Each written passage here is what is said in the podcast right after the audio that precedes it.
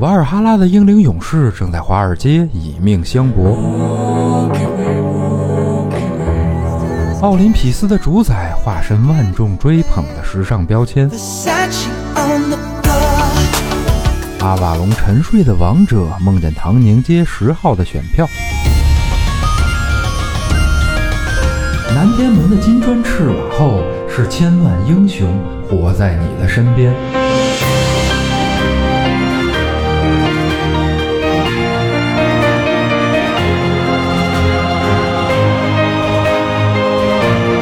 开神神叨叨，聆听众神的低语。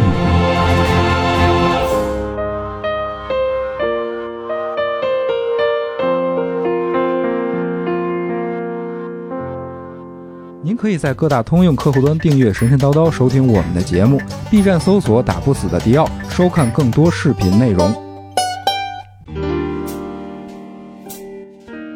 哎，听众朋友们，大家好，这里是神神叨叨，我是迪奥。大家好，我是刘鑫。今天我们请到了一位大家的老朋友啊，非常熟悉的老朋友，两年前吧，嗯我们一起聊过这个话题啊。嗯，来出场介绍一下。哎，大家好，我是主席。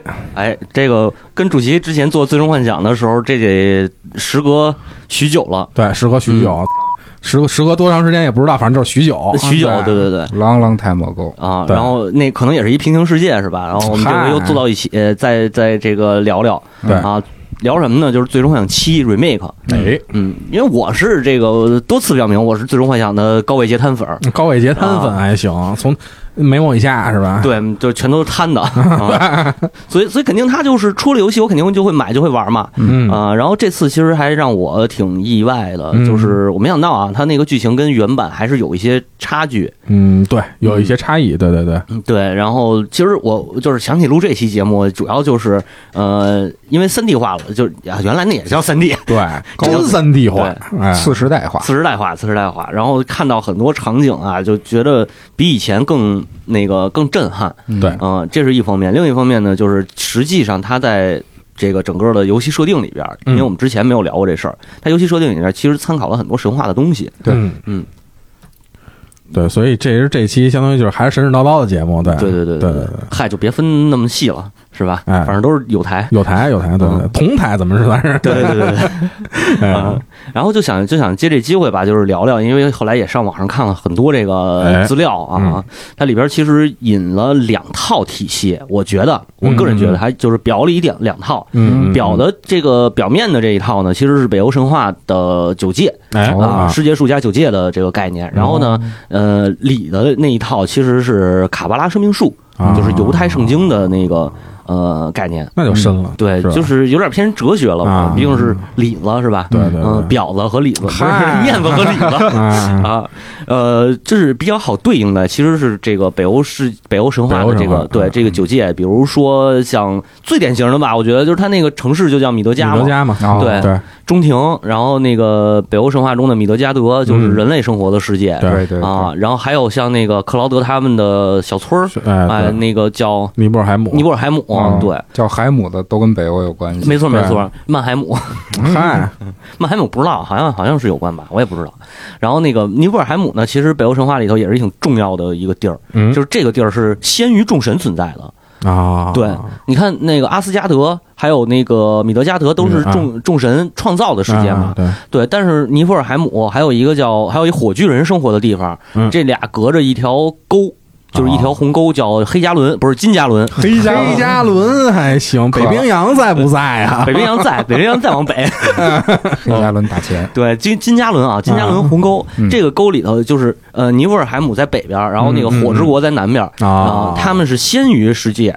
然后火之国里头有一条河，这条河呢就是流淌着这个毒液，呃，然后是热水，啊，就对，就是就是这个温泉吧，嗯啊，有一个有一温泉，然后它流到那个鸿沟里头，嗯冻结了，冻结以后等于这个有热气嘛，有热气飘上来，啊然后有冷气，最后冷热一交汇，形成了世界上的第一个巨人，就是尤尤米尔。啊啊进击的巨人尤米尔。对对对，那个那个可能有点儿呃，对，那个那个是一女巨人啊啊，尤米尔没说是公是母啊啊，反正呃，先生成的尤那个尤米尔，然后从他嘎吱窝底下诞生了那个巨人，嗯巨人一族。然后呢，同时这个冷热交汇还生成了一个奶牛，对，一大奶牛。嗯然后尤米尔就天天喝着奶牛的奶长大的长。大了，对，嗯奶牛怎么活呢？奶牛是靠舔那冰上的盐活着的，最后舔舔舔舔出了奥丁的爷爷啊啊。然后就是这是神族，神族这一支，嗯神族等于是这个前两代跟巨人跟巨人族打，后来这啊个爷爷被打死了，被打死了，但是他就是已经有后代了啊，有后代了。然后奥丁他们哥仨不是说出来了吗？嗯出来以后又跟巨人接着打，最后把巨人给打跑了。啊！哎，然后这么着才有了这个这个北欧世界的这个阿斯加德的十二神，哎，好像是奥丁他们用尤米尔的身体造了世界的万物。对他们把，因为他们把那个巨人打跑了以后，就把尤米尔给分尸了，哦，然后用他的那个胡子、眉毛什么的造了这个树木之类的东西，就跟那个盘古开天啊创世神话差一个道理对。就是值得说一下这个这个比较另类的，就是尤米尔身上的蛆，呵，啊，还有蛆，有蛆，蛆特多，而且蛆都特厉害。没地儿洗澡去吗？那嗨，啊都给冻冰了是吧？哎 全是黑加仑。哎，然后那蛆呢变成了精灵，就是阿尔夫阿尔夫小精灵，啊还有黑暗精灵。还呃，黑暗精灵同时也就是后来的矮人，哦。呃啊，侏儒，侏儒，不好意思，侏儒，然后还有矮人，哦。呃，诞生了这些东西，还有包括巨魔，哦。就是等于他身上的这个蛆变成了这些。你说的阿尔夫是是 elf 那个 elf？对，他是哦他他不是那个 elf，elf 不是 e 打头吗？啊，他最早是 a 打头，哦，哦，a l 啊 f，F 对我以为你说的是魔兽争霸里精灵那个小精灵呢。但是啊，确？实是，确实是，哦魔兽争霸就是从这儿来的。哦，对，那个包括包括我们就是看到很多那种有矮人、有巨魔、嗯有这个精精灵嗯这种，基本上都是从北欧神话里来的。哦嗯啊嗯因为实际上就是记载有这种小精灵的，嗯有 elf 的，有这包括什么侏儒这些，嗯还有哥布林儿，都是在北欧神话这儿出现的嗯哦，对啊。而且精灵和矮人它是同源，嗯，对他们两个是同源的。哦，嗯，然后然后矮人那个矮人就是所谓的黑暗精灵，他见不得光。嗯嗯见光死嘛对对啊，那对，个那开那个有一有一个矮人就看着开那个托尔托尔的闺女，嗯然后就跟那个托尔说我想娶你们家闺女，托尔就那个就问他问题，嗯。然后考他考了一宿，然后第二天早晨太阳一出来，那个那个精灵就直接变成变成那个石头了 啊，哦，就给他拖住了嘛。啊，鸡贼特别鸡贼，但是矮人也特牛逼，就是他们能那个都属于工匠嗯啊，对对大工匠，然后打造的宫格涅尔，活好活好，活活特别好，比如那个魔锤啊，啊，能自由变大、自由变小的那个魔锤，然后那个那个谁，金箍棒，对对对，金箍棒紫金锤、金箍棒，特别好。哎，啊。然后呃，他们生活的地方就是这个黑暗精灵的国度，啊。它单独有一个是在中界。就是北欧神话的这个地理上啊，其实也分为三界，就是嗯。天界、中界和这个冥界，嗯。相当于是冥界吧，嗯也也不是嗯。不是特严格的去说，就上中下吧，咱就说上中下三层，嗯。跟希腊神话也差不多。呃，还不太一样，还不太一样哦。啊，因为那个你比如黑暗精灵的地方，实际上是在中层，啊，然后人间的那个米德加也在中层，啊对，然后呃上层实际上是阿斯加德，就是这个神这个神神殿啊啊神宫，然后阿斯加德里头最有名的一个建筑叫瓦尔哈拉，嗯。啊哎，就是英灵殿，嗯对，嗯，现代那马上。人们都挺熟悉这个概念呃了。，对对对，马上《刺客信条》不就该上了吗？对 对，对对对，然后英灵殿的那个是拿那是好像也是拿尤米尔的胡子还是拿头发给做的，就是做的那个英灵殿。对，啊然后那个那个描述上边就是神话里描述上，那殿堂外边是拿那个长矛扎的围栏嗯嗯啊，嗯然后那个那个宫殿的顶上是盾牌，不是咱们现在说哦的对，不是那种。呃，什么飞檐斗拱之类的，嗯嗯嗯。但这个就特好玩，就是实际北欧人啊，嗯。呃，因为那个得这也得再说多说一句，北欧我们说的北欧其实是挪威、芬兰、嗯嗯。呃瑞瑞典。对，然后丹麦，嗯，这个叫北欧四岛。对对，然后同样受它文化辐射的还有格陵兰和冰岛，对嗯。嗯嗯，主要是冰岛，因为冰岛是在中呃十一世纪之后吧。对，就是就是八到八到十世纪，八到十一世纪这个期间，嗯。好多挪威那边儿呃以挪威、丹麦为主，就是他们好多人去移民到了冰岛。嗯。啊，哦，现在人说去北欧旅游，说的不就是冰岛之类的地儿吗？对对对，对。因为冰岛的那个景色可能更性冷淡一点吧对对对对，啊，包括冰岛音乐不也听着特性冷淡吗？嗨，但是真的神话里头描述的就是，就是一开始大家呃开船航行到了冰岛，看到大地都是皲裂的，嗯，然后呃有火山，对吧？啊啊。就是冰与火冰与火的那个地点嘛。嗯。这结果往上走的时候，发现哦，上面那个有平原，平原上面能放牧。啊，所以，所以在这儿才定居了，而且它的那个海边的那个鱼，嗯。呃，渔产、水产特别丰盛，嗯，对，就是能活下去嘛，可能比丹麦那边好点儿。嗯对，啊。就为什么为什么说维京人啊，就是他们老自诩为维京人，来自峡湾啊啊，，维京海盗，那干嘛呀？主要是因为这个自己家这地盘吧，种不种什么没什么，对，还是抢别人的，对你只能抢，对啊，抢着抢着就抢成习惯了嘛，对，对吧？这就嗨，这吃这个。呃那那话怎么说来着？呃，学好学学坏容易，学不是学好容易学坏难，学学坏容易学好。对对对对对对，反了，行了，然后然后就形成了这个这个世界上第一大的掠掠夺者。哎嗯，这个说说的远了点啊。然后说回来，就是在其实，在上层，就是天界这儿不光是有阿斯加德，还有一个叫瓦纳海姆，啊就是另一波神族哦啊，就是信奉的是大海神这个哦这一波，就是像那个维京的那些那些海盗还有战士，他们其实信奉的不是他们供奉的，主要的不是奥丁，其实是大海神。哦，对，你你保保佑你出行嘛，啊，对对对吧对对对，深克苏鲁。呃，对，嗨，万物皆可克苏鲁是吗？啊，哎，你说的瓦纳海姆是华纳华纳海姆，华纳神对，哦，这翻译不一样，都对对是一个词，然后也有翻译成叫那个瓦纳也有翻译，成二十世纪福克斯的。对对是对对，是是 是，没毛病，嗯。然后，然后这个这两个是在天是在上层，嗯。上层还有一个叫阿尔夫海姆，嗯。啊。也就是精灵生活的地方。嗯。然后阿尔夫海姆的那个统治者啊，嗯。叫弗雷，嗯。弗雷。弗雷，熟。弗雷跟弗雷亚是孪生的兄妹。哦。啊，然后他俩还有点这个不太不太利索的啊关系。就是对，啊呃，有点说不清道不明的关系啊，因为据说这个阿萨神族上啊就是呃阿萨神族是禁止近亲这个交配的，啊，但是瓦纳神族呢没这个。啊。啊，就是可以，这是哦对。然后包括那个他们俩的爹和妈，嗯，嗯就是他们俩的妈叫斯卡蒂，嗯。呃，斯卡蒂本身就是尼奥尔德的那个妹妹。然后，啊，然后，然后，斯卡蒂也有一故事特好玩，就是他爸死被那个阿萨神族给弄死了，弄死了，嗯。他又全副武装去找奥丁去，嗯。说你们得赔偿，嗯。因为这其实也是北欧本身那个北欧地区的民间的一个一个一个呃，算是什么习惯民俗，嗯。就比如说那个主席他们家有一个奴隶，嗯，然后被我被我扔铁饼给拽死了，嗨，然后主席就就找我来了，说啊。你不行，你你得赔我，对你得赔我啊怎么赔呢？你不是说我赔你命，啊。就赔你钱啊啊，或者我满足你的一个什么要求，他是有这样的，就包括亲人那个有血仇的这些，都可以靠钱去赔赔偿嗯。啊，这这等价交换嘛。对，对，哎。然后嗯刀塔里的一个装备叫冰眼，嗯，对。你们都知道知道知道。那个冰眼的英文就是斯卡蒂之眼。斯卡蒂之眼。啊。对，斯卡蒂也是象征着，因为她是嫁给了海神嘛，所以他们那个就是她有一个冰霜啊，嗯。或者这个这个水啊，就是这些东西。对啊，对。啊对对，，她也确实是一个冰霜巨人，嗯。啊，所以用她的名字，我觉得倒还挺合情合情合理，合适嗯，然后他呃，他就是就是当时报仇说那个说你们把我爹杀了，啊说这样你们要赔偿我一个丈夫。嗨，然后他看他看上谁了？看上那个巴德尔了，就是光明神啊啊。但是奥丁呢，等于说也不算使诡计吧，就是说那个啊你你你看脚。说那哪个是选人啊？对，啊然后你你那个看脚，你选的就就归你。嗯结果呢，他看的最美的一双脚是尼奥尔德的，啊，因为大海神嘛，天天站海里头，那脚干净了，啊对吧？对，就选了，选完以后一那个一出来一看，完了，一老头儿啊，完对，不开心了不开心了。但是嫁给海神，然后就是他自己有一个领地，嗯然后海神也有海神的领地，他就是自住住自己家住。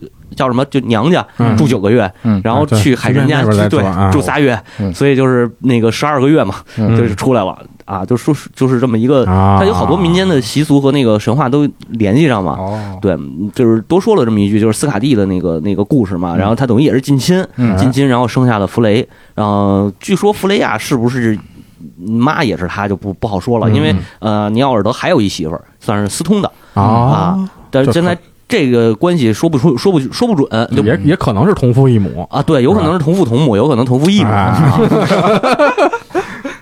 啊，反正关系逐渐混乱了起来。对对对对对对对，这个关系就没一直就没清那那个没明白过，反正嗯是对。后来这个弗雷亚跟弗雷俩人不也是不太干不太利索，嗯然后弗雷亚呢这个又比较风流，嗯啊，弗雷也是，就是俩人都老出去溜去。嗯又是兄妹，对吧？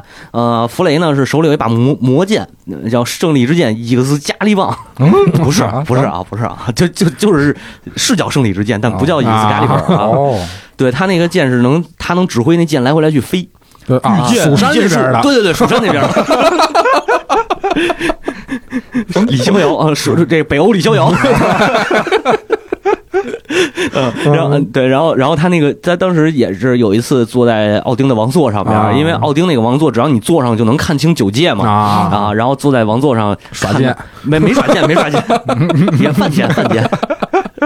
看见一姑娘，啊。看一也巨人的一个后代，看一姑娘就是那个心心神不宁了，就开始这个呃相思病吧，就算是啊。啊，然后这个西门大官人就开始哎，对对对，外面的人不西门，人家就正经求婚去了。啊，求婚，这这个派手底下的一个仆人去求婚去。嗯后来这巨人呢，就是不答应，死活不答应，给他金苹果他也不要，啊。然后威胁他，诅咒他说我给你下咒也不行啊啊，就嫌人丑，也不是嫌人丑，因为弗雷长得挺帅的嗯啊。弗雷和弗雷亚这俩是整个北欧神话里记载应该是长得最漂亮的两个人。啊，对，呃，不是嫌他丑，就是说那个那个就是不行啊，就死活不行。后来最后也同意了，啊，条件呢是你让弗雷把那把魔剑送给我。嗨，啊。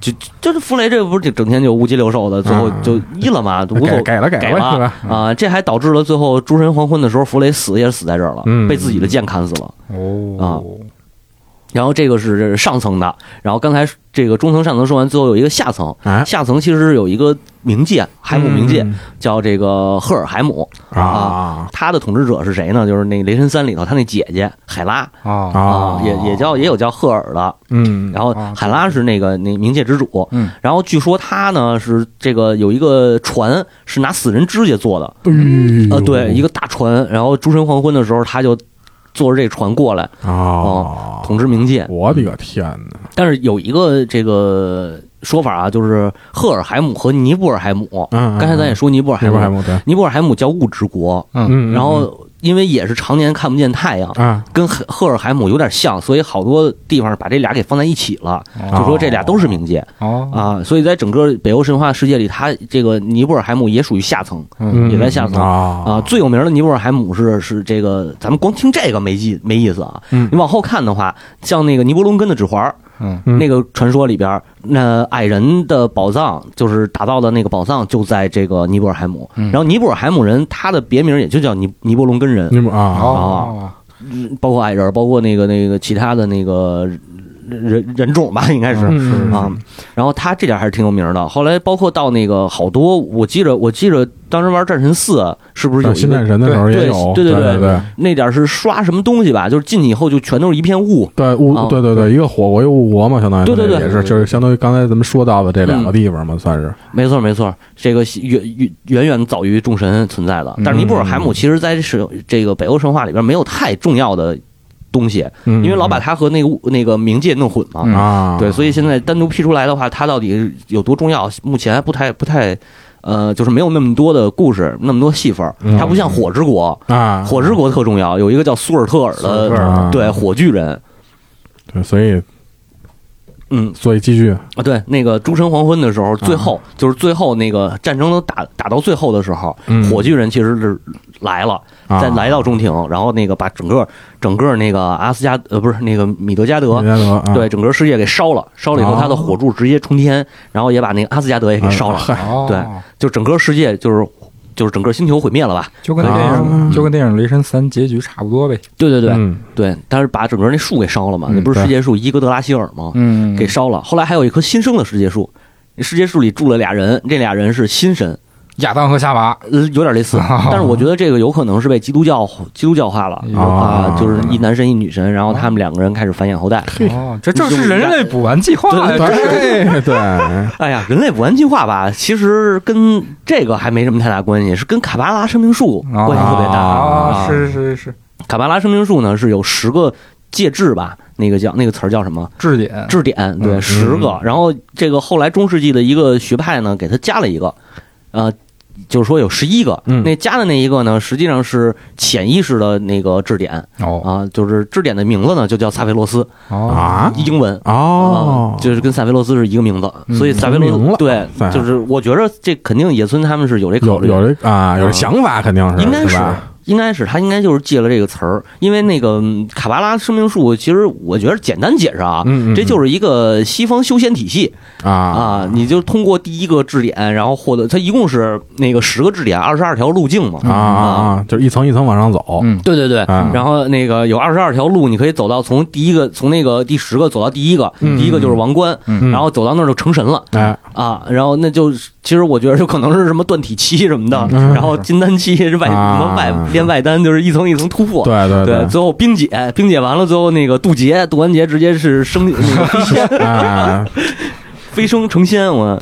有一种说法是，嗯，萨菲罗斯这个名字在拉丁文中的意思就是神性的流出，对对，哦。嗯，它有一种饱含神性的因为它整个这个卡巴拉的那个质点的意思，其实就是说神性在神性的流溢的那个感觉。嗯嗯啊，然后嗯，实际上就是正着看啊，正着看从从底下往上走，就是从那个呃从十走到一，嗯。是人成神的过程。嗯，然后从上往下看的话，就倒过来，从一那个王冠开始往下走，就是神性流失的一个过程。啊啊，因为离得越远，你等于是越不具备神性嘛。对对对都太形而上学了，这个东西。双向双向的嘛，对对。双性的。双性的还行，那神咱也不知道那那他说那神是什么性啊？啊对对对吧？对，啊，你看萨菲罗斯这么这这这个也不知道到底算算是男的还是女的，我对。感觉。没说吗？哦。是，是是男的。是男的，是男的。就看着有点像女的。嗯。对，你看那个脸型啊，是吧？嗯，那个长发，啊，嗯，萨克罗斯确实是游戏史上少有反派能。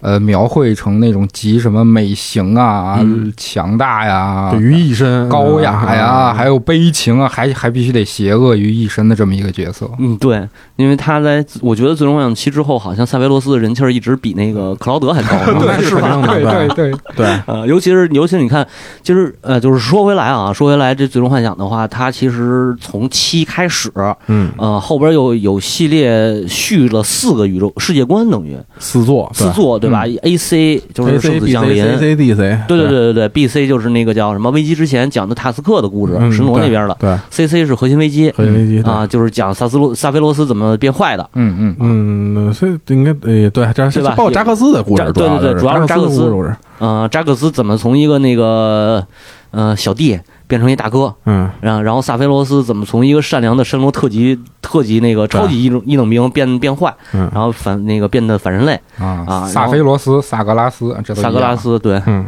那个萨格拉斯那锤子好像就叫萨弗隆之锤吧。哦。啊，反正英文和萨菲罗斯有有点接近，嗯，啊，但这俩没什么关系啊，这这俩没什么关系啊。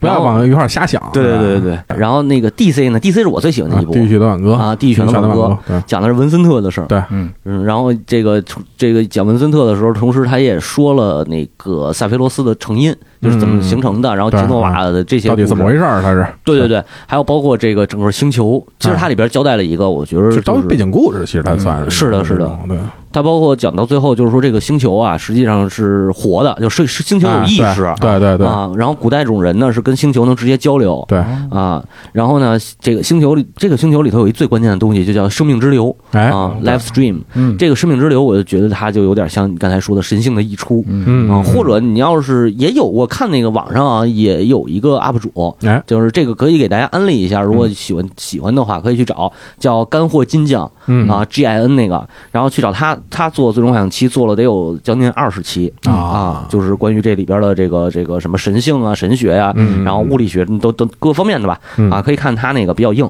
他的说法呢是生命之流就是呃北欧神神话里的那个世界树，嗯。啊。啊啊啊，我觉得呢，呃你这么说也行，但是我觉得稍微有点牵强，嗯。因为生命之流其实不是说由生命之流去贯穿什么，哎。或者说这些东西长在这个生命之流上面。嗯。它是不是更抽象？我觉得是更抽象的就是生。命之流算是一个意识体的这么一个东西，其实应该算对是对对。对，而且它它是它有点像白细胞，啊，对吧？它有点像白细胞，因为它当那个死亡星球死亡人口嗯。大于新生人口，嗯。然后这出现问题的时候，它就直接召唤武器嘛，嗯，召唤那个 weapon，然后然后你最终最终就是在 DC 里头不也说了嘛，最终就是召唤欧米伽，对。哦对，然后欧米伽就是直接那个毁天灭地，毁完以后生命之流就就跟杰诺瓦一样，然后也跑到了其他的星球上，嗯就再找一个适合。宿这是宿主，相当于那种算是都他他他，我觉得他不算是宿主，就是找找一个适合人类生存的空间，然后重新再繁衍生命。对我感觉是这个是这个意思。但其实就是个宿主嘛，就就是呃对，行吧，行吧，也行。就是一一个道理，其实就是对对对对对道理是一个道理，嗯，就是一个是那个回，一个是到哪儿回哪儿，一个是到哪儿先种哪儿。对啊对对，寻找伊甸园的过程。对，你说伊甸园也是，其实那个神罗不是一直说有一个应许之地嘛，哎，对？吧？嗯然后那个古代种也找那个应许之地，对到最后应许之地到底是哪儿，我就不知道了。也好像没说吧，具体好像就是说，反正说的是那个找到应许之地，然后就吃喝不愁，嗯啥都有，嗯，对对吧？你也不用再再使用是共产主义，对，对对对对，嗨，共产主义，共产主义，这种概念就是你永远都找不到那个地儿，但是你永远要去去找那个地儿。找对对对，要有一个追求，想起来那个《通灵王》里头那个啊拿木刀的那个那个那个角色叫什么来着？他不是一直要带他小弟找到一个叫什么好地方的地方？啊，啊，对对，对其实这个概念一样，就是哪儿是好地方呢？谁也不知道，但是咱们要去找。就要去找，对对，还是一概念化的东西对啊，比如耶路撒冷嗨，对啊，那不就是应许之地吗？对嗯，就是他他整个《最终幻想七》就是刚才聊的这么这么泛泛的啊，嗯说一下，其实它就是呃结合了北欧神话和一些基督教的世界观。嗯之所以我觉得它之所以当时发售的时候就这么火，嗯，其实就是因为这个这个大家看完这故事为什么会感动？嗯就是感动的点就在于它一开始的设定，它既有这种北欧神话里边儿，呃，就是我我从一开始我就知道结局，嗯，结局就是毁灭，我躲不开。悲悲剧性的，对不可避免他的他的的悲剧。没错没错，他不避免的这种悲剧的基调，嗯。然后再加上他要有一个这个基督教的，或不能叫基督教啊，就是这个犹太教，嗯，犹太教的这个这个呃寻找神性的，哎。然后一个形而上的东西，嗯就是又有了一个这这种怎么说呢，就是呃不断追寻的这样一个升华的过程，嗯，所以它实际上是特别暗合西方的那个传统意识和潜意识里的东西。哦，对，所以它整个故事让人有共鸣，没错，对吧？没错。你看，其实整个这个故事的架构还是一爱情故事嘛，嗯，对吧？那个虽然说最后他俩也没成对，啊，然后我也没觉着爱丽丝 没事，我是提法派我是提法派挺好的，啊，就包括提法对于克劳德的那个那个爱，然后到克劳德对于那个爱丽丝的可不知道是真是假的爱，嗯对吧？那毕竟把自己当扎克斯了嘛。嗯，对，嗯，然后，呃，到这个爱丽丝可能就相对不爱一点嘛，就拯救世界、召唤神圣魔法对啊。然后包括萨菲罗斯，其实也是，萨菲罗斯是纠结于那个对于他母亲的母爱的那种，嗯对，有点感觉像是什么呀？从小缺失的家庭不和的那个嗯啊，对，有点那意思，其实是吧？对，啊，这每一个人物的那个那个情感，我觉得都暗合了一个西方的这个这个语言体系下的东西。就虽然是日本人做的，但是他想火的话，他内核精神内核一定是要西方化的，嗯对对对，对吧？包括那个，你看又说回来魂，嗯。嗯。啊，魂不也是吗？就是完全是用的西方的那一套、哎那一套哲学体系，然后去做的游戏嘛。但也有人说魂系列讲了一个挺东方的概念，就是它会它会埋得更深，对，就是啊，对，确就是实它是是。一个还是一个表象和理象的东西嘛，那就是，嗯，是是是，所以咱们还是聊最终幻想七吧。对，哎，所以其实最终幻想七，你刚才也说了，就是剧情方面啊，其实它很多就是有一些矛盾点，嗯就是一个是他命运的这个这个这个安排，对，然后一个另外就是就是爱丽丝想去，包包括克劳德想去拯救世界，想去把这个命命运给他颠覆吧。然后就包括到现在，其实这个咱们这个 remake 版里边，最终叫叫史威尔吧，又加入了。刚才咱们这一一直在录节目之前提到了这么一个是一个是爱是爱啊史维尔艾迪对对对，克斯史维尔艾迪克斯，对对对，对，然后又加入了这么一个，就是咱们之前录节目之前就提到了这么一个形象，叫菲拉嘛，嗯对吧？嗯，这个菲拉这个形象，咱是咱们可以就展开去说一下，嗯嗯，因为这个东西其实在原版的《最终幻想七》里是并没有出现的。原版好像就没有这个概念吧？对，没有这个概念。哦对，而且就是包括菲拉这个就东西，它最开始出来的时候，其实是在游戏很就是在 remake 版里啊，是在很靠前、很靠前的这么一个地方，就相当于是他们完就是克劳德跟巴维巴巴巴雷特他们完成了第一个任务以后就出来了。嗯对。然后但是你当时不知道这个东西是什么。哦。啊，然后随着游戏的进展，每就是每到关键时刻，这东西反正总出来，对。哦哎，您第一次和爱丽丝相遇，对，相遇也出来啊了，然后那个然后第七天堂门口门口出来了。哎出来了。嗯。然后包括一些那个还还有哪儿我忘是出来了，呃教堂。啊，教堂也出来了，嗯教堂出来了，都出来好几次。然后呃，直到最后在神罗大厦里边救完赤红十三那只那只红狗以后啊，嗯嗯。哎，那只红狗告诉你说这东西叫菲拉，嗯。它是一个命运的守护者。哦。它是以命命，就是它直接就告诉你了，这这东西就叫命运守护者。哦。啊。对，它就是这么起到这么一个作用。然后，但是这东西其实，在就是原版里边是根本就没有出现，原版里就是一就是该还还是按按部就班的，该怎么走怎么走。然后你救完赤红十三以后，这段话根本就没有这段话啊嗯啊，就该该剧情继续就往下走了。所以就是菲拉这东西，其实如果按照咱们就刚才你要说再把再换到这个就是。嗯，北欧神话或者其他的神话故事里边，这个话其实是应该算是一个以就是命运之神这么一种形象出现的这么一个角色，嗯嗯嗯而且我们知道，就是包括希腊神话，包括北欧神话，命运命运之神其实都是三个人，嗯三姐妹嘛，都是三姐妹对吧？嗯都是三姐妹。然后在我们这个游戏里边，呃，在游戏里边，我们主要的其实控制角色就是一个是克劳德，嗯。一个是巴雷特，嗯。一个是蒂法，嗯。啊，三个人。这三个人最后在最后，你这第一就是《最终幻想七》第一篇的这个复刻的最后的时候打的是正好就是三个菲拉。嗯。哦。啊，一个呢是可能是包括他们三个三个人的命运体，哦，然后另外一个就是可能有会不会说，比如跟跟这个命运三姐妹正好三个人，嗯嗯。哎，也也能有有一定的关系，我觉得就是。我觉得应该是用的这个梗儿。有对你做多了也不合适，对吧？就是这个 是就是那个命运三姐妹，你像北欧神话里头也在讲命运三姐哎那个三女神但是这三女神叫什么，大量的资料里头都没有记载。啊，呃，对，只是说有一个命运三女神嗯，而且这命运三女神是凌驾于神族之上的，嗯，嗯，就是奥丁是没法左右他自己的命运。对啊啊啊啊啊，他去，他去那个，就比如说奥丁去看那个，去问之这个命运三女神，其实他是问不到任何东西的。嗯就是嗯奥丁怎么才知道的这个诸神的黄昏，嗯，然后怎么去强化他的统治？啊。其实这里又有两个就比较关键的角色，嗯一个是这个智慧巨人，智慧巨人叫雅典娜。呃不对，米米尔啊，啊，米米尔，米米尔对，是一老头儿。战神四里也出了，对也也有人头啊对对对对对对，呃，那人头又你稍等啊，一会儿讲到那人头，对能说到他。嗯呃，这个米米尔是看守着智慧之泉，啊是据说是这个这个整个神系、整个北欧神话里边最有智慧的一个老头儿啊。然后呢，奥丁呢去找他，然后说我要这个喝智慧之泉的泉水。嗯后来作为交换啊，作为交换，他把自己的眼睛给抠下来了一只啊啊，扔到了这个这个水最底下，嗯。然后喝到了智慧之泉，然后就变得特别聪明嗯。啊，然后掌握了这个未来，就知道了未来的这个这个大范围的一个结局。嗯，他不是还在世界之树上倒掉了七天七夜？那个是去拿鲁恩文字。啊啊，学习鲁恩文字，因为鲁那个这就又说回来，就是华纳神族，嗯。华纳神族掌握着阿萨神族都不知道的密咒。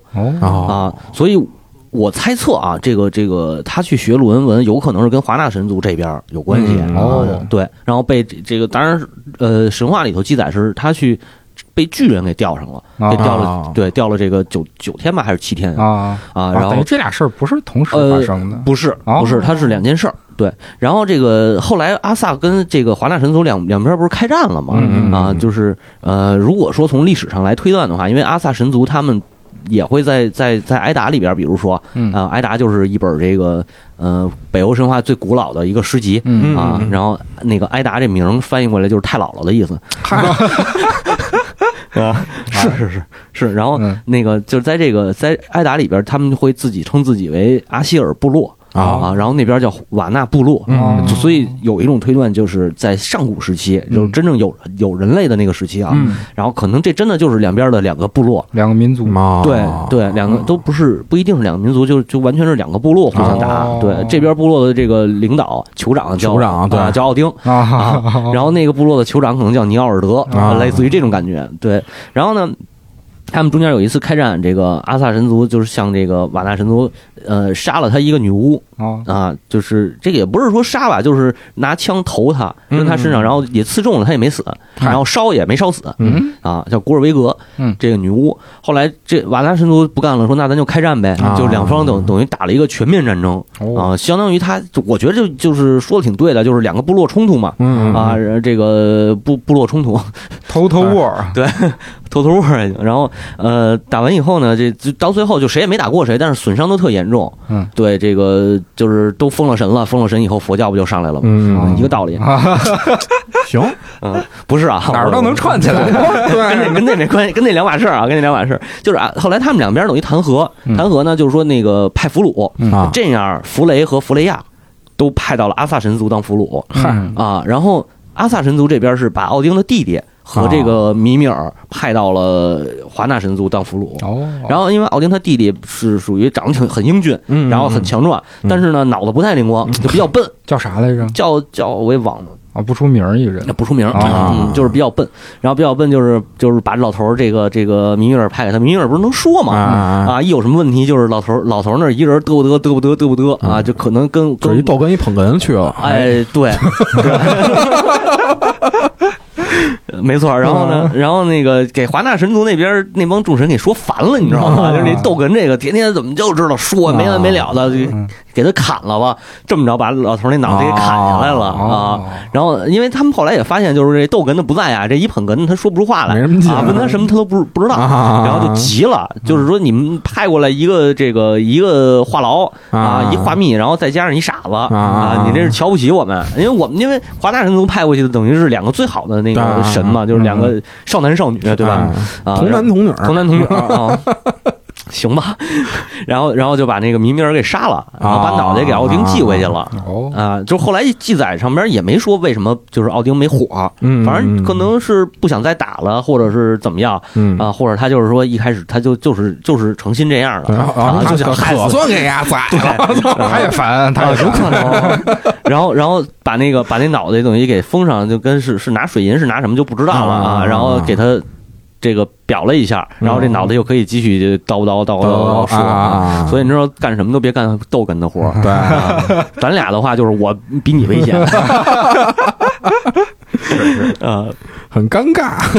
对，然后那个，然后瓦纳神族这边不是把弗雷送回去了吗？啊。其实弗雷也这个弗雷和弗雷亚这两个神象征着就是丰产啊这种。啊。啊，然后他们的地位越来越高，在阿萨神族这边的地位越来越高，嗯嗯。后来就有点要取代奥丁的那个感觉了，啊尤其是弗雷后来想做奥丁的那个王座嘛。嗯啊，但是奥丁这人比较鸡贼，你知道吧？就是熊，对，就特别奸嗯啊。但他跟那个他跟那个希腊神话不一样，希腊神话就是一帮一帮神跟那吃喝玩乐逗闷子。嗯，这个这个北欧神话还真是挺都挺那个对，挺权力的战争。对对对对对，然后他就就是反正反正后来就是说他俩争夺，嗯。他俩争夺，但是也有一个史学家的说法说有可能啊，呃，后来取代奥奥丁这个取代阿希尔部落嗯的嗯。这个酋长有可能是弗雷。哦。啊，就是。这个是这个，就是说从那个历史上面去看啊，嗯。如果我们不把他当神，把他当成一个那个，就就是一个部落间的战争啊的，对吧？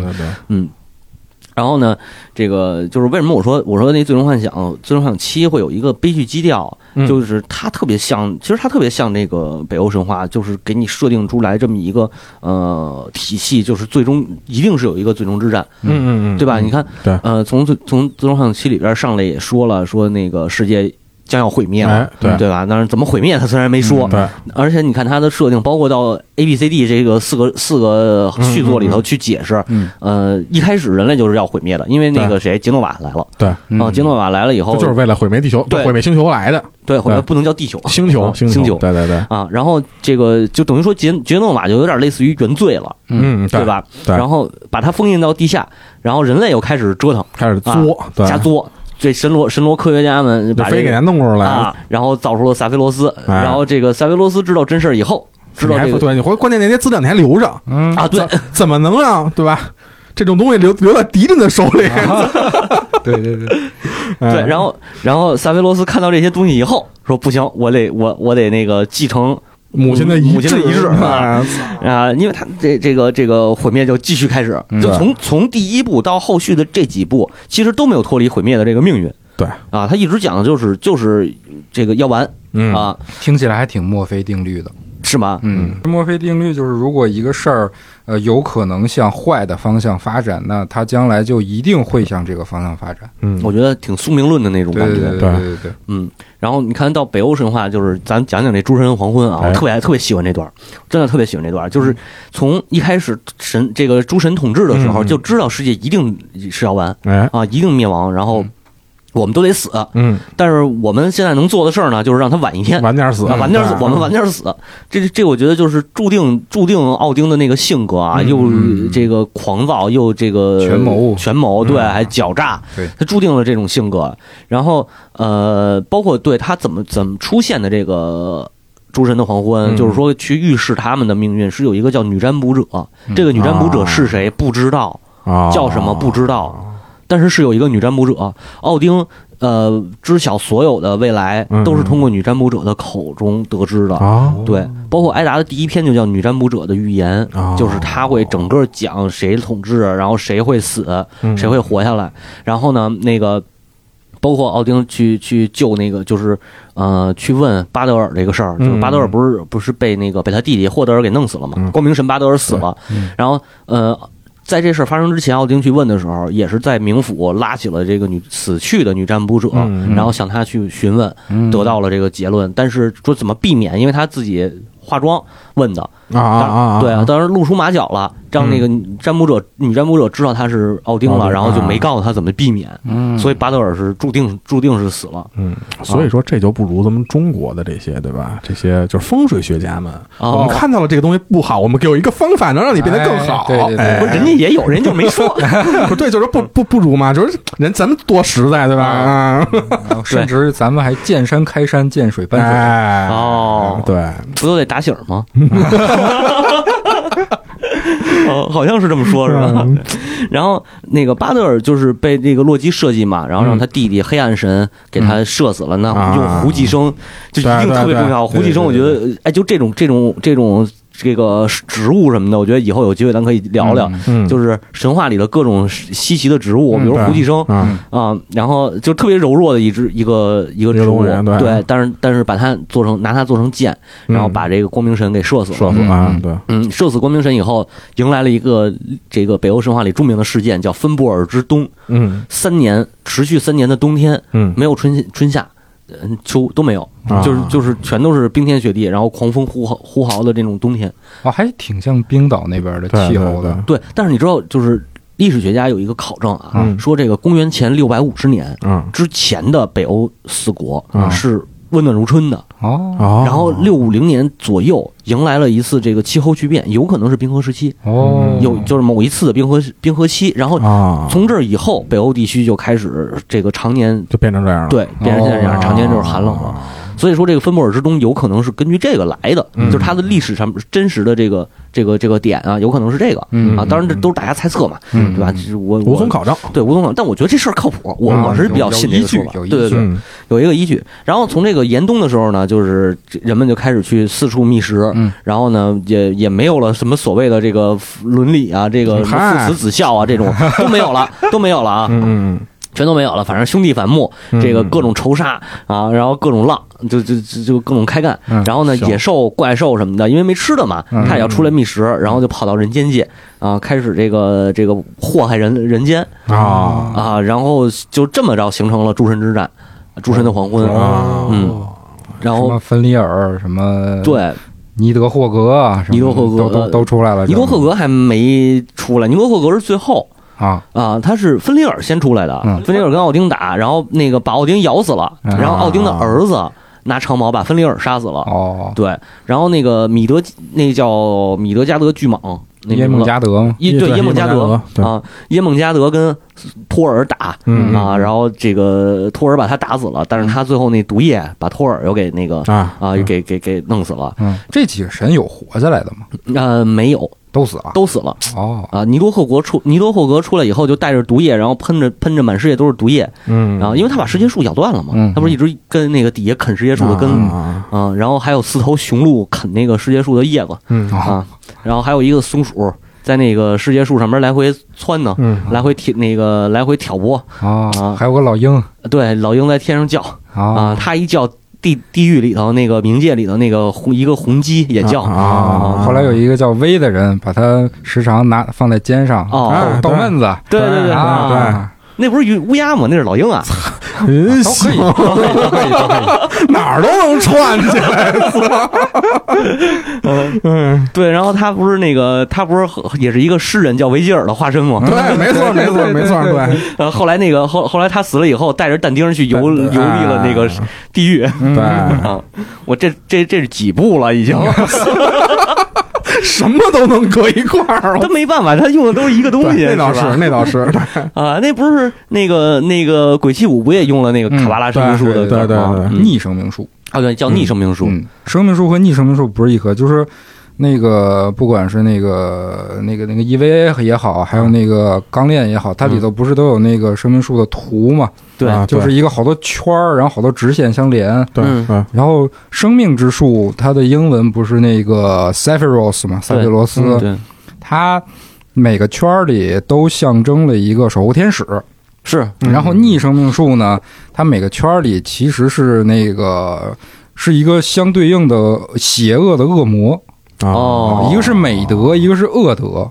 然后那哦逆生命树的词是 Clifons，俩不是一个东西。哦，嗯明白了，那这等于又是一体两面对，啊，等于那个乌瑞恩鬼泣五的大 boss 招出来的是逆生命树，啊，嗯，啪把树下啪把果。啊，接那小果回事儿。对对对，呃，那你看这就能连上了。为什么这个诸神黄昏之后，这个世界毁灭又新生了呢？是因为上帝创造了新的世界，哎嗯，对吧？然后出现了这个这个这个世界树化成了两棵，一棵是生命树，一棵是逆生命树，哎，对吧？一体两面。嗯，然后再说回来，就是那个啊开就是战争的时候，呃，巨龙飞下来了，嗯然后呢，那火巨人出来了，对吧？然后诸神都死差不多了，嗯最后有一个这个说法是什么呢？到最后就是出来了第二棵生命树，嗯第第二棵那个世界树，嗯然后弗雷跟弗雷亚俩人活下来了，嗯藏在那树里。啊但是弗雷应该是被那个巨人给杀了呀，就是被他那个胜利之剑，那不是魔剑吗？嗯啊，应该是让巨人给砍了。嗯，那弗雷亚没说，嗯有可能活下来，弗雷亚是活下来的啊。啊，反正就是诞生了一个新的世界，然后这个新的世界里头呢，呃，复活了两个人，就是光明神和黑暗神，嗯嗯，那他俩复活了，然后哦到新的世界里统治去。哦，哦那这光明神不是巴德尔吧？是巴德尔，哦，就是他复活了嘛，死而复生的一个故事。哦，我想，我想起之前说那酒神的死而复生了，哦但是具体他怎么 怎么复活的没有交代，就是挨打里也没写没写，哦，就是就是说那个世界毁灭了，毁灭完了，然后新世界就诞生了，就特自然而然。留了一个气口啊给《刺客信条》做准备的。哦哎，你看看，哇塞，这这这原来是这么解读的。就是说回来啊，就是呃，挖完了这些东西以后，嗯你就再回来看，不管说 EVA，EVA 可能也是那个安野老贼，呃，他自己想想想想把人类给毁了，或者是怎么样吧，嗯提出什么人类补完计划之类的。嗯啊，然后到那个，包括我看网上有那有那个 UP 主，就是说这谁，呃，野村哲也对他实际上是呃做了很很多个这，就是他的他的整个他的作品里边都有这种生命树，嗯嗯这个这个物质反物质的这种这种呃设定对撞嗯啊，还是什么，就是最后最后最后会形成什么样？比如亡国之心，哎对？吧？是是是有一个这个世界的重生，对然后最终像七有一个是什么的重生。对对对，就是就是说喜欢说，玩这个，嗯，他可能他可能一直都是在延续着这一套嗯嗯体系下来的，所以我觉得就是反正不管怎么说吧，这次嗯挺让我意外的是，也也不能说是意外，就是我觉得还挺好的嗯一点，就是说呃拿过来时隔了二十多年，将近一九九七年出的吧，九七年出的，二十三年了，嗯，二十三年回过头来，然后一看踢法，终于不是三角胸了，我觉得还挺感动的，对吧？对。啊，然后唯独不好的地方就是这这确实太短了，就是还没出米德加呢。嗯，确对实，结束了。刚出米德加德嘛，对对对对对。对，啊，然后包括它中间的剧情，我觉得后边后边怎么去写，我觉得还是一挺挺难的一个事儿。嗯。呃，这后边啊不好说了，这事儿就因为就是因为刚才咱们也说到了嘛，就是那个菲拉这个东西，就是一开始因为它前面的剧情里边全是，如果这个事件可能会往与《最终幻想七》的原作相悖的这种角度，或者不符它以前的剧本设定的这个角度的时候，嗯菲拉会给你带回去。嗯哦啊，但是在最终 BOSS 战是打萨维罗斯嘛？嗯最终 BOSS 战之前是打三个菲拉啊你把这三个菲拉的 King 已经给打没了，啊，你后边谁给你揪去呀？那就后边就往另一个方向走了。对，而且包括就是七的 R E 版里边，这个萨菲罗斯和那个爱丽丝的设定其实也很有意思，就是因为在原版里边，其实萨菲罗斯第一次出来的时候，应该是在神罗大厦的时候，嗯我记得是。杀那个神罗老大，老大的时候，嗯。对对对，就所以就是原版里其实是一个流程很长的这么一个故事。嗯。啊哦，所以就是萨菲罗斯确实是以一个神罗，就是很牛逼的人那么的一个出现的，嗯。然后后来慢慢才知道说我们需要打他，他是最终 BOSS，他最最终要毁灭这个世界。但是在 R E 版复刻版里边，这个呃这么短的剧剧情，其实，在米德加的这段剧情，在原版里边可能也就因为原版是三张盘嘛，嗯。嗯。原版三张盘的第一张盘的一半儿，嗯，差不多。哦，它 是这么个这么个这个比例。就这一段时间里边，塞菲罗斯至少得有出来了得有七八次，不算最终 BOSS 战啊。哦啊，一直在出，一直在出嗯啊，然后而且他每次出来的时候，都有的时候他会作为幻象，就是三，这是克劳德的一个幻象出来的，有的时候是真实出来的，嗯反正他总会告诉克劳德说，你什么也干不了，就是你你就你就你就认命吧哦，啊啊，然后这叫什么打压式教育啊，？对，然后爱丽丝呢也跟他说，也跟克劳德有事没事的说说你救不了我，你别救我了，就那种，哎，就这么就这么着吧。真 丧。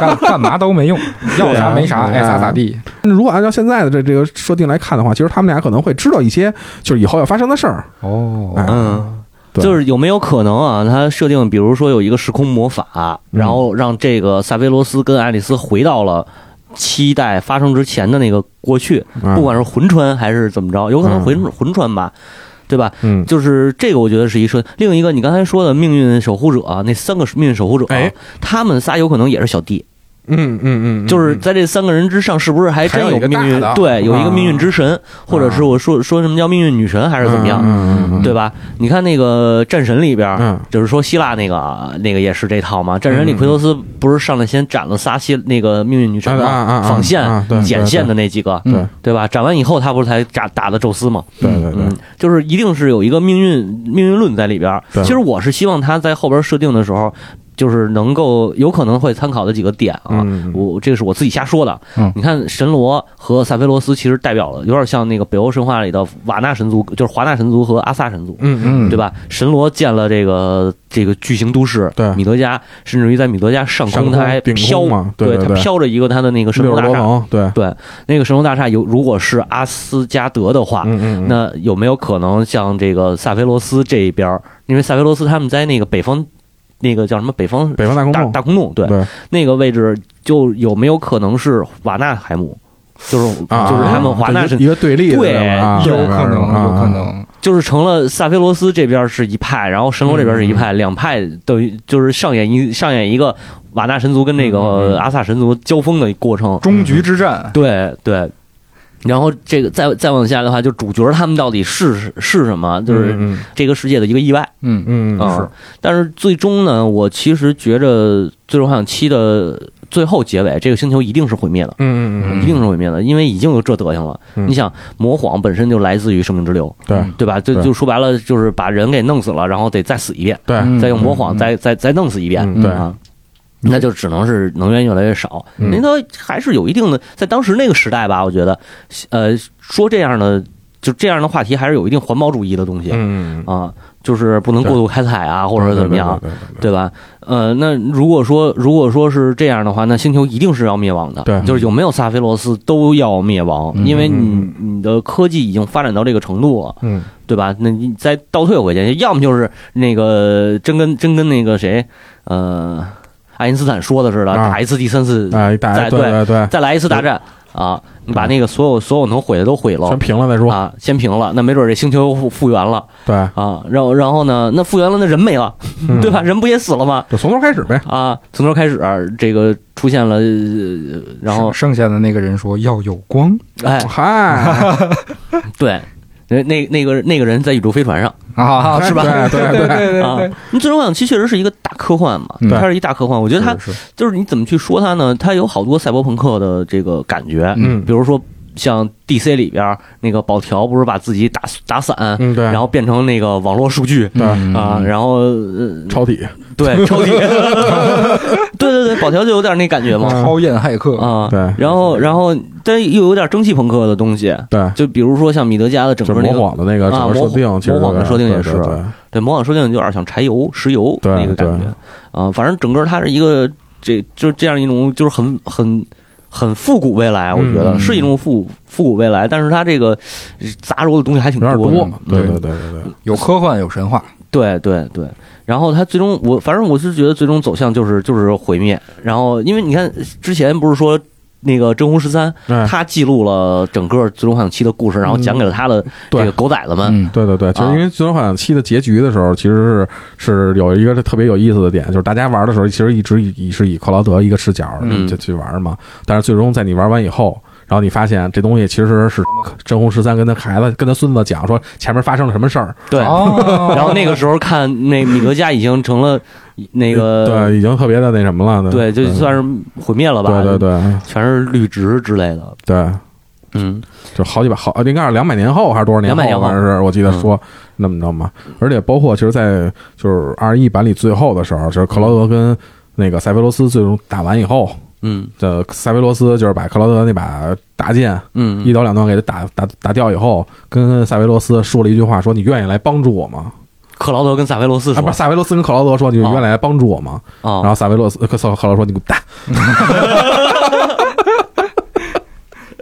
所以所以之后的事儿嗯也确实也不好说，是看到时看怎么编了，只能是就是嗯。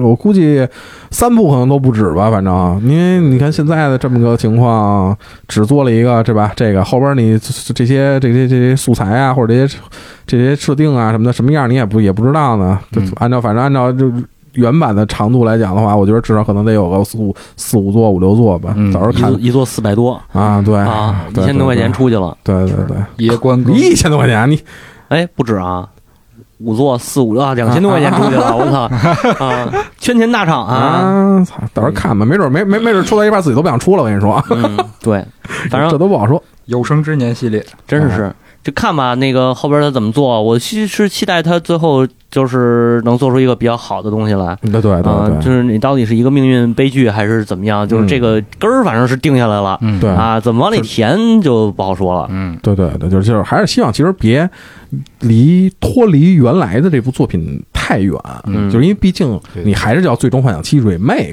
对对吧嗯？你不是叫《最终幻想十六》对，哎，有没有可能最后最后出现一个命运之主或者命运之神这种，然后跟那个主角团刚一波，然后再怎么怎么样？改变命运，嗯没事出来新出一召唤兽，叫命运命运召唤兽，然后打打打萨维罗斯，我跟你说，那就是不行，必须得按照命运走，那太厉害了。叫什么机械降神，哎，对。